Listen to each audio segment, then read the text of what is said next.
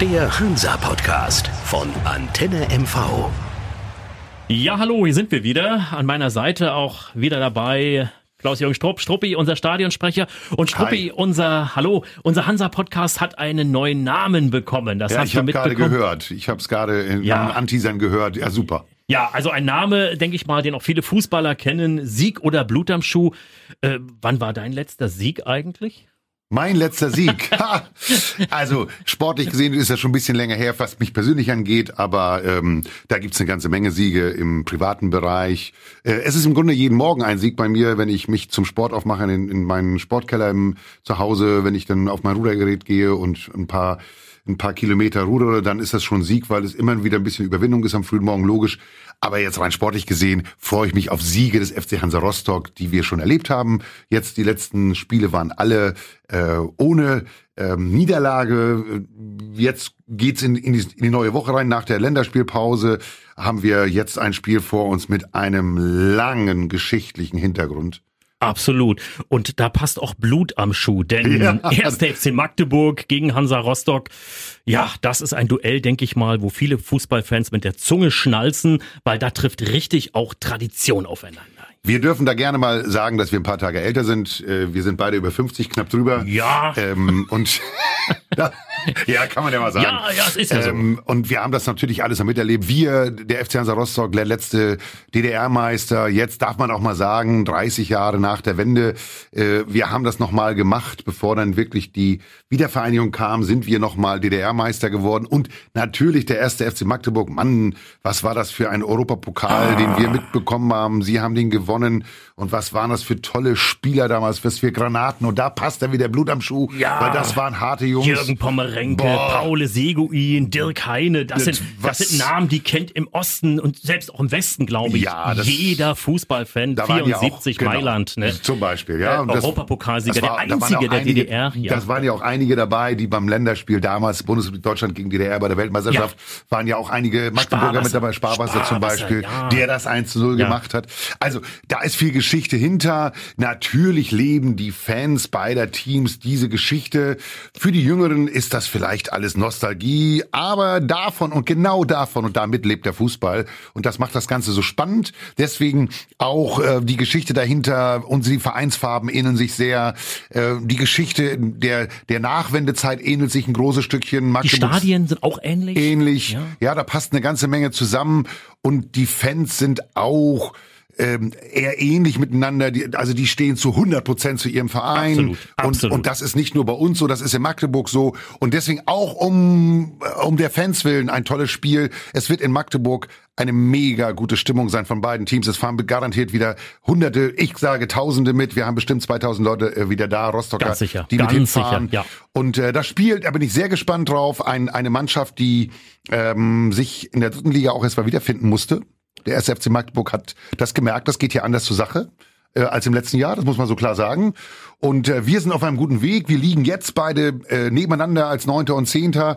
Dann, äh, also auch das macht die Brisanz dieses Spiels aus. Also ich freue mich da riesig drauf. Ich will es mir auch unbedingt ansehen live, damit wir nächste Woche auch wirklich analysieren können dazu und unsere ähm, unsere unsere äh, Ergebnisse auch mal austauschen können, wie wir das Spiel gesehen haben. Aber ich muss es nochmal sagen, das, was im Vorfeld jetzt auch um dieses Spiel ähm, für einen Hype gemacht wurde, das ist ganz klar, da ist geschichtlicher Hintergrund dabei. Beide äh, Vorstände der, der, der, der Vereine sind heiß drauf, die Trainer sind heiß drauf. Was für ein Thema. Jens Hertel fährt ja. wieder nach Magdeburg. Also, Aufgestiegen in die zweite Liga mit ja, dem ersten FC Magdeburg. Und jetzt also. fahren wir mit ihm oder er mit unserem Team dahin und wollen dort äh, die Punkte holen, da bin ich mir ganz sicher, da wird er einen unglaublichen Ehrgeiz haben und er hat einen großen Vorteil, damit sind wir eigentlich schon bei beiden Teams. Es sind viele aus der Krankenabteilung zurückgekehrt. Ja, ich denke, Lukas Scherf ist ins Mannschaftstraining wieder eingestiegen. Ich habe gesehen und ich habe gehört, ich bin sehr gut befreundet mit äh, seinem Physiotherapeuten, mhm, der ihn mhm. wiederhergestellt hat. Der sagt, er ist besser als vorher. Oh. Und mhm. das, also was die Kondition angeht, was die Fitness angeht, da freue ich mich für Lukas, aber auch gerade und fürs Team, weil so einen schnellen Jungen, äh, der, der, der kann uns weiterbringen, der kann uns helfen, auch gerade bei so einem schweren Auswärtsspiel.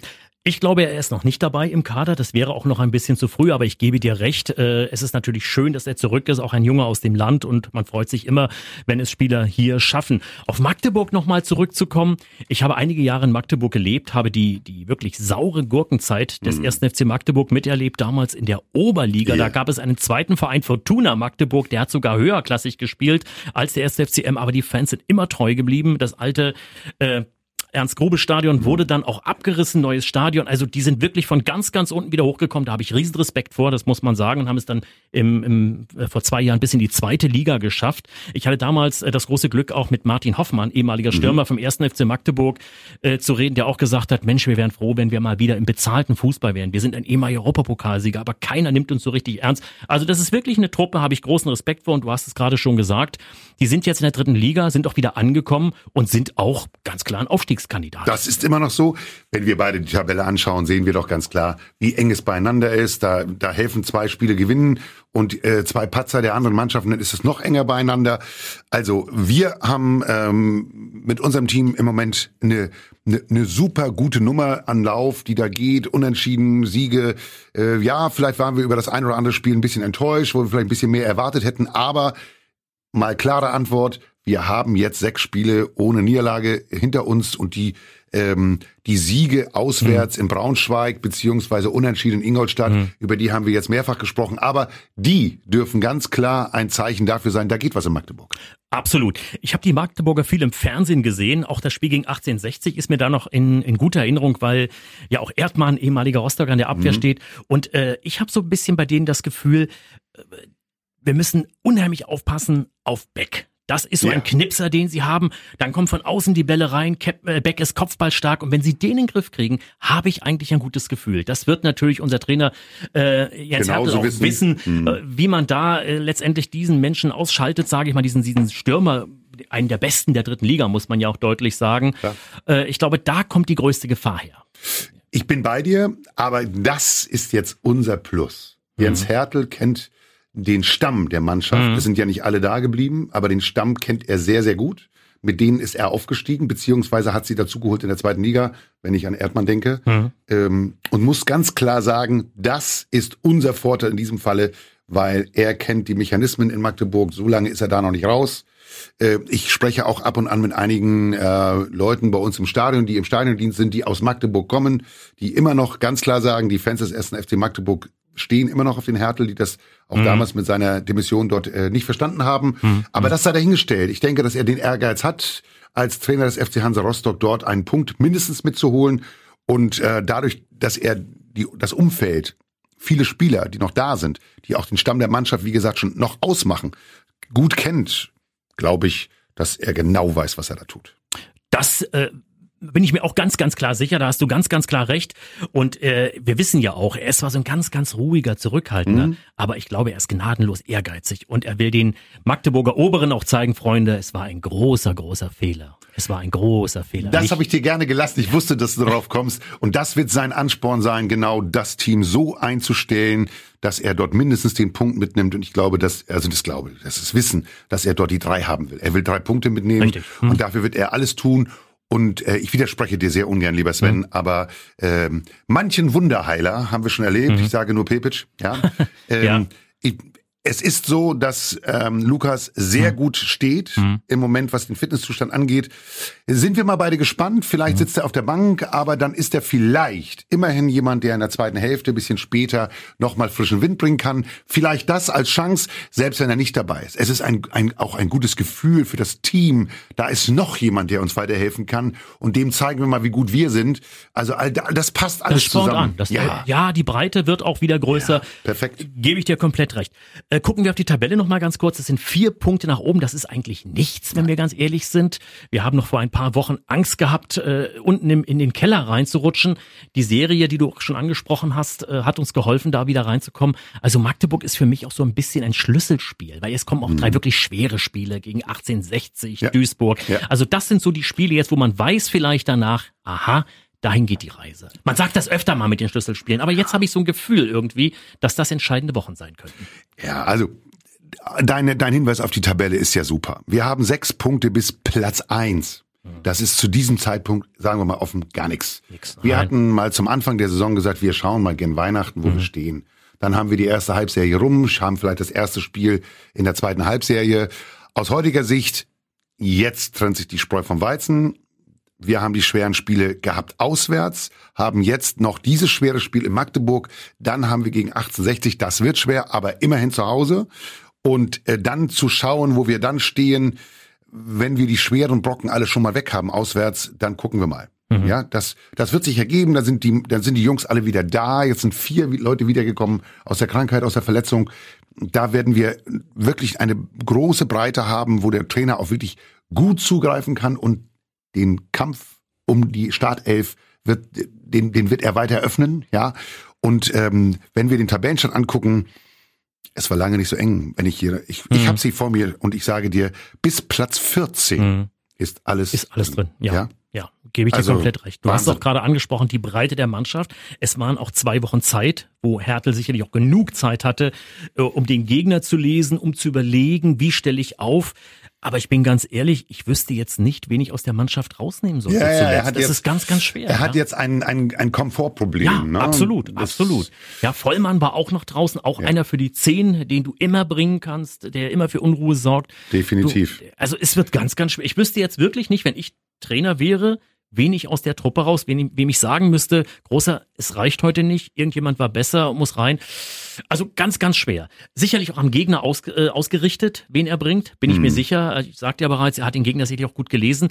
Aber ich, ich könnte jetzt nicht sagen, der oder der müsste raus und der und der müsste rein. Ich Na. weiß nicht, wie du das siehst. Ich sehe, äh, Achtung, Julian Riedel war unser Thema. Ja, der ist ja, wieder da, ne? ja. Nehmen ihn als Beispiel. So, was macht der? Äh, Kapitän, äh, äh, aber die Deckung hat gestanden, das Ja, war alles in Ordnung. ich ja, habe jetzt ja. äh, nichts Schwerwiegendes gesehen, dass er jetzt die, die Veranlassung hätte, ich muss jetzt die komplette Deckung nochmal umstellen. Also so, diese Diskussion können wir, brauchen wir gar nicht aufmachen, weil da ist er jetzt in einer Zwickmühle. Ja. Er wird den Kapitän sicherlich nicht draußen lassen, und er Nein. muss jemandem wehtun. Ja. Ja, Jonas Hildebrand, denke ich. Dann. Ja, also, das- das vermute ich jetzt einfach mal. Sonneberg ist auch so ein Kandidat, der hat sich hereingespielt, ist aber so gut, den kann er nicht rausnehmen. Der ist im Moment so sicher, der ist das, ja, das ja. wird er nicht tun. Und damit sind wir natürlich jetzt gerade genau beim Thema. Was macht ein Trainer, wenn er diese Luxusprobleme hat? Er stellt das beste Team auf und lässt sich noch ein bisschen Luft für den zweiten Teil, eventuell Rückstand, eventuelles Unentschieden, dass er dann nochmal sagt, und jetzt Mhm. gebe ich nochmal Gas. Was hat der für eine Bank auf einmal? Hallo? Das haben wir lange nicht gehabt bei unserem Ein FC Hansa. Verhug, ein Verhug, Ja, ein Zweitligastürmer sitzt auf der Bank. Unglaublich. Weil an Breyer kommt er derzeit überhaupt nicht vorbei. Nee. Da kann Nee. er nichts machen. Ne? Naja, gut, bei dem Lauf, den der hat, also sorry. ne? Ja, ja. Das Selbst ein Petersen, ne? Der sitzt erstmal nur auf der Bank, wo alle vielleicht gesagt haben, der kommt aus Dänemark, der kommt aus der ersten Liga, der muss doch da gleich rein. Nee. Nee, das, also da, Ja. da glaube ich, hat er das größte Problem mit, dass er jetzt ähm, erkennt, er könnte jetzt eine erste Elf formen, aufstellen. Und ich denke, dass er das nochmal jetzt ein, zwei Spiele probieren wird, wenn alle wieder da sind. Und dann werden wir wohl vor Weihnachten eine erste Elf haben, die mit mit der wir dann in den in die, in die zweite äh, Halbserie rein starten werden, weil er jetzt sind sie alle wieder da und ich also Entschuldigung, Klopf auf Holz, Hm. dass das so bleibt, dass sich hoffentlich keiner mehr verletzt äh, Das ist das und alle sauber Ja. die Saison Ja, ja. spielen können. Das wäre große Klasse. Ich bin gespannt. Dieses Spiel ist ein äh, ein Richtungsspiel, so wie du es gesagt hast. Jetzt geht's entweder nach oben oder wir bleiben weiter im Mittelfeld der Tabelle. Und die Spiele werden nicht leichter. Genau, da sind wir beim Thema, Struppi. Jetzt will ich wieder äh, Butter bei die Fische. Dein Tipp für dieses Spiel, was denkst Also ich bin in einer Tipprunde, wie schon mehrfach erwähnt. Mhm. Ich habe heute getippt per Telefon und habe gesagt, eine 2. Ein Auswärtssieg, der FC Hansa Rostock gewinnt. Oh. Ich habe mich nicht auf ein Ergebnis festgelegt. Ich habe gesagt, ich wäre mit einem 2 zu 1 zufrieden. Aber ich sage, ja, eine 2 heißt Auswärtssieg. Die 2 spielt bei mir auch eine Rolle. Ich bin nicht ganz so optimistisch. Äh, ich tippe 2-2. Ich glaube, die Mannschaft ist gut genug für zwei Auswärtstore, was du auch Ja. so siehst. Aber ich glaube ganz einfach auch mit dem Anhang in Magdeburg im Stadion, äh, mit Beck vorne drinne, mit Sören Bertram auf der Mhm. anderen Seite noch, glaube ich, dass die Magdeburger, die auch jetzt wieder unter Krämer gewonnen haben, auch nach oben wollen, zwei Tore schießen. Aber wie gesagt, ein Unentschieden auswärts in Magdeburg. Wäre alles gut. Wäre wär gut, brauchen wir nicht drüber reden. Ein Sieg wäre natürlich optimal und dann schauen wir einfach. mal. Ja. Tobi, eine Sache habe ich natürlich Da wieder. ich wieder. Hansa History. ja, heute gehen wir wieder ganz weit zurück. 19.10., also genau an dem Tag, wo der FC Hansa Rostock gegen Magdeburg spielt, in Magdeburg spielt. 1991. Boah. Ja. Aber es ist ganz einfach, Ja. wenn ich sie nachher sage, ja. Okay, Es ist das erste Bundesliga-Jahr des FC Hansa Rostock. richtig. Und das erste Ostduell in der Bundesliga. Jetzt wird's einfach. Wir haben gegen Dynamo Dresden gespielt. Korrekt. Zu Hause? Ja. Ich hab's nicht mehr im Kopf. Ich war schon da. 3 zu 0 gewonnen. Also So klar. so klar gewonnen. Damals äh, die Rivalität, sage ich mal, der Fans von heute, Dynamo Dresden, Hansa Rostock hat damals noch nicht so die Rolle gespielt. Waren zwei Ostmannschaften Mhm. in der Bundesliga. Hansa hat 3 zu 0 gewonnen. Also gutes Also wenn Omen. wir das im nächsten Jahr in der zweiten Liga schaffen, ne? Dann wäre ich total zufrieden. Absolut. Aber ist zumindest ein gutes Omen für dieses Ostduell Ja. gegen eine Ostmannschaft äh, 1991 gegen Dynamo Dresden 3-0 gewonnen. Schauen wir mal. Wir schauen mal. Ich bedanke mich ganz herzlich. Ja, Sieg oder Blut am Schuh. ne? Jawohl, danke muss es heißen. und auf ein Struppi, gutes Spiel in danke. Magdeburg. Wir sehen uns. Tschüss. Bis dann, ciao. Der Hansa Podcast von Antenne MV.